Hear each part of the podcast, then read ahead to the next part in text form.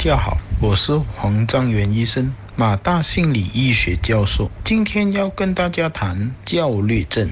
焦虑症 （anxiety disorder），正确来说，它的全名翻译应该是焦虑性神经症。它是一种反复并持续焦虑、恐惧、担忧、不安的感觉。那么，我们也要搞清楚。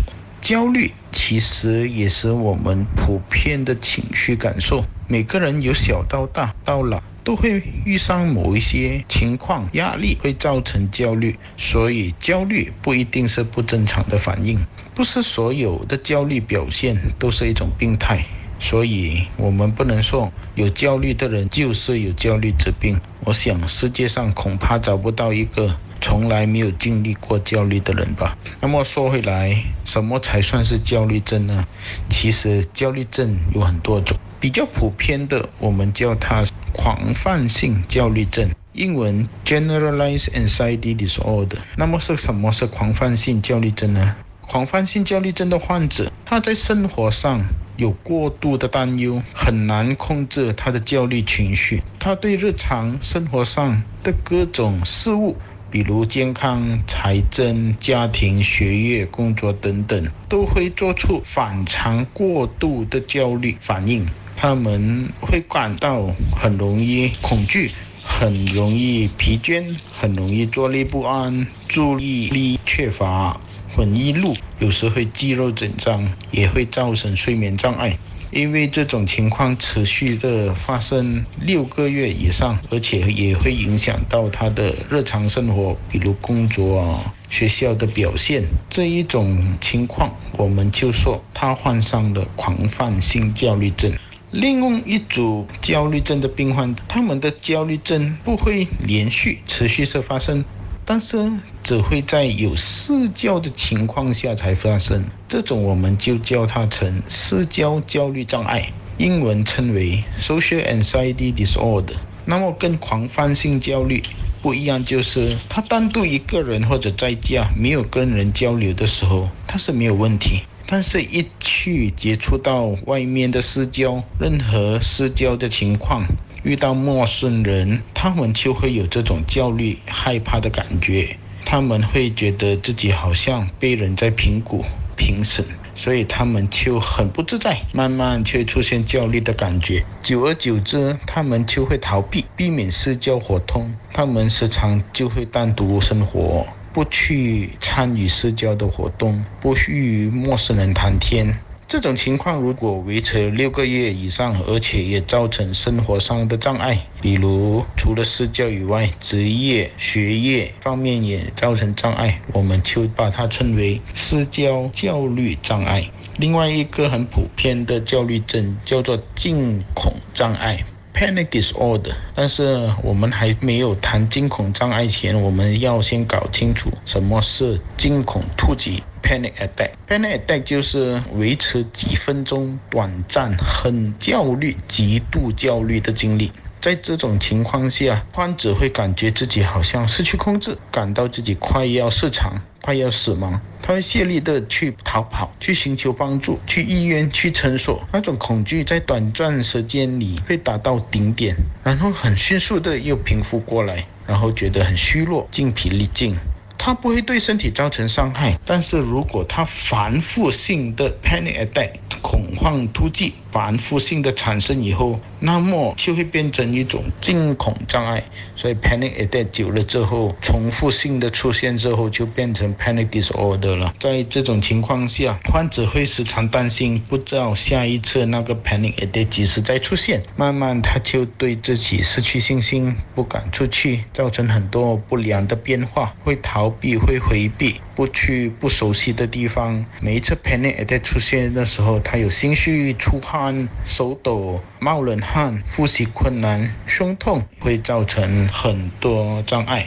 其他比较少见的是叫特殊恐惧症这种状况下，焦虑的状况只是当患者遇到某种事情或者情况，比如飞行啊、高处啊，需要注射药物啊，或者看见血液，所以这一种状况出现的时候，他们才会焦虑。其他时候他们都很正常，所以我们就把这一种焦虑叫做特殊恐惧症，英文称为 specific phobia。所以焦虑症也可以分为很多类，这个就要看它的状况、它的情形、它的严重度，还有是在什么情形下才会出现。爱生活节目内容只供参考，不能作为治疗或法律依据。因为喜欢自己的生活才会变好，而不是生活变好了以后才喜欢自己。让我们一起回归生活本质，慢活、乐活，享受生活，爱生活。大家好，我是马大心理医学教授黄章元医生，今天要跟大家谈焦虑症。这一节我们来谈一下焦虑症的导因，和其他精神疾病一样。焦虑症的导因有很多种，我们先说生理因素。焦虑症的病患者一般上他们的反应比一般人强。有事情发生的时候，病患者的身体处于过分的活跃状态，比如心跳加速、血压升高等，他们会比较敏感，比较容易对外来的压力、外来的挫折有很大的反应。那么，这个可能是脑里面自然形成的某些化物质失衡所引起的。研究发现，在我们脑里面有很多这种神经传体质 （neurotransmitter）。跟焦虑症比较有关联的这种 neurotransmitter 是血清张力素 （serotonin） 还有去甲腺上醛素 （norepinephrine）。焦虑的病患者很常会发现这两种化学物质的水平失衡缺乏。当这两种脑里面的传递素失衡或者缺乏的时候，就很容易影响到病患者情绪，增加他们患上这个焦虑症的可能性。另外一个导因就是心理因素。患上焦虑症的人，普通上是比较容易焦虑型的，我们叫他 anxiety trait。他们比较专注将来可能发生的事情。他们遇到某一些状况的时候，他会把情况那个情景放大，而且会联想到很坏的结果，增加他对事情发生的负面思想。另外一个心理因素就是患者天生比较是行为压制型的，比如他们比较敏感和害羞，他们会比较内向，很多时候会把事情藏在心里面，很少去跟人家分。想，久而久之，他们的联想就会越来越负面，越来越没有自信。另外一个导因可能是环境压力造成，很多焦虑病患者都是面对着生活上持续的压力、挫折、事业的挫折、婚姻的失败，或者长期被身体疾病的折磨。另外一种环境压力就是可能。曾经经历过很严重的创伤事件，比如目睹过意外、看过亲人入院，或者是迷路了，或者是曾经被霸凌，这些事情也会造成某一些病患者患上焦虑症。最后，心理跟身体是很有联系的，所以身体健康可能也造成焦虑症，比如某种慢性的心脏疾病。甲状腺过度活跃、甲状腺疾病、糖尿病、低血糖，或者长期在服用着某些药物的副作用，也会引起焦虑的症状。另外，滥用毒品、酒精、吸烟、滥用药物，长久时间也会造成焦虑症。爱生活，每逢星期一至星期五上午十点到中午十二点，和你一起慢活、乐活，享受生活，爱生活。十月二十三号星期一，临床心理治疗师郑秀文谈：一直反复不断洗手，我得强迫症了吗？十月二十四号星期二，注册心理辅导师张志伟谈如何陪伴高敏感度孩子。十月二十五号星期三，自然疗法师郑诗玲谈如何吃才能逆转骨质疏松症。十月二十六号星期四，精神科医生黄章元谈维持精神健康是每个人的权利，一起来认识焦虑症。十月二十七号星期五，爱要幸福，中西医结合肿瘤科医师林仁吉谈中西医结合如何治疗乳癌。每逢星期一至星期五清晨五点到六点，重温爱 FM 爱生活节目，让你温故知新。我是黄章元医生，马大心理医学教授。今天要跟大家谈焦虑症。来到最后一节，我们来谈焦虑症的治疗。焦虑症的治疗包括药物治疗和心理治疗。用来治疗焦虑症的药物是抗忧郁药 （antidepressant）。那么大家会问，为什么抗忧郁药可以用来治疗焦虑症呢？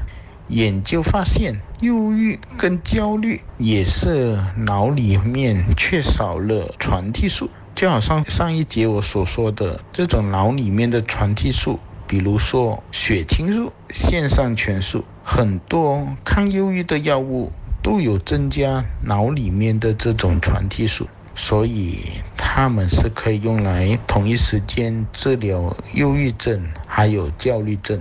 当然，要运用这种药物，需要去寻求医生的诊断还有批准。另一种治疗是心理治疗 （psychotherapy）。在这种心理治疗方面，心理治疗师就是想帮助病患者去改变他们的认知、情绪、意志和行为，来消除这种焦虑的症状。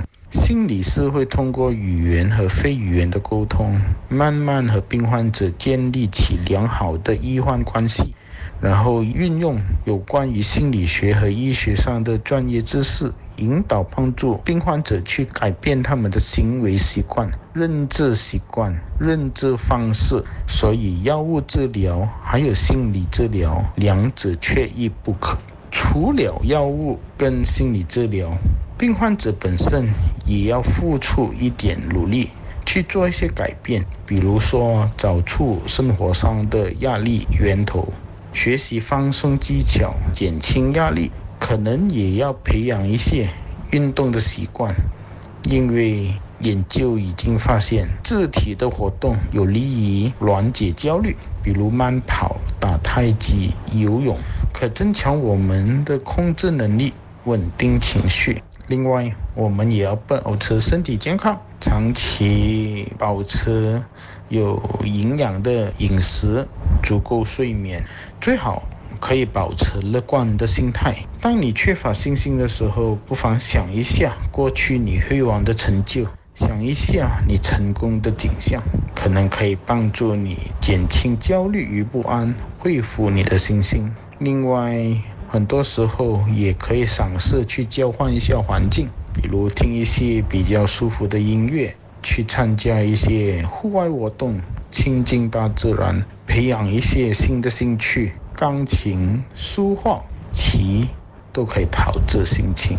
谢谢大家。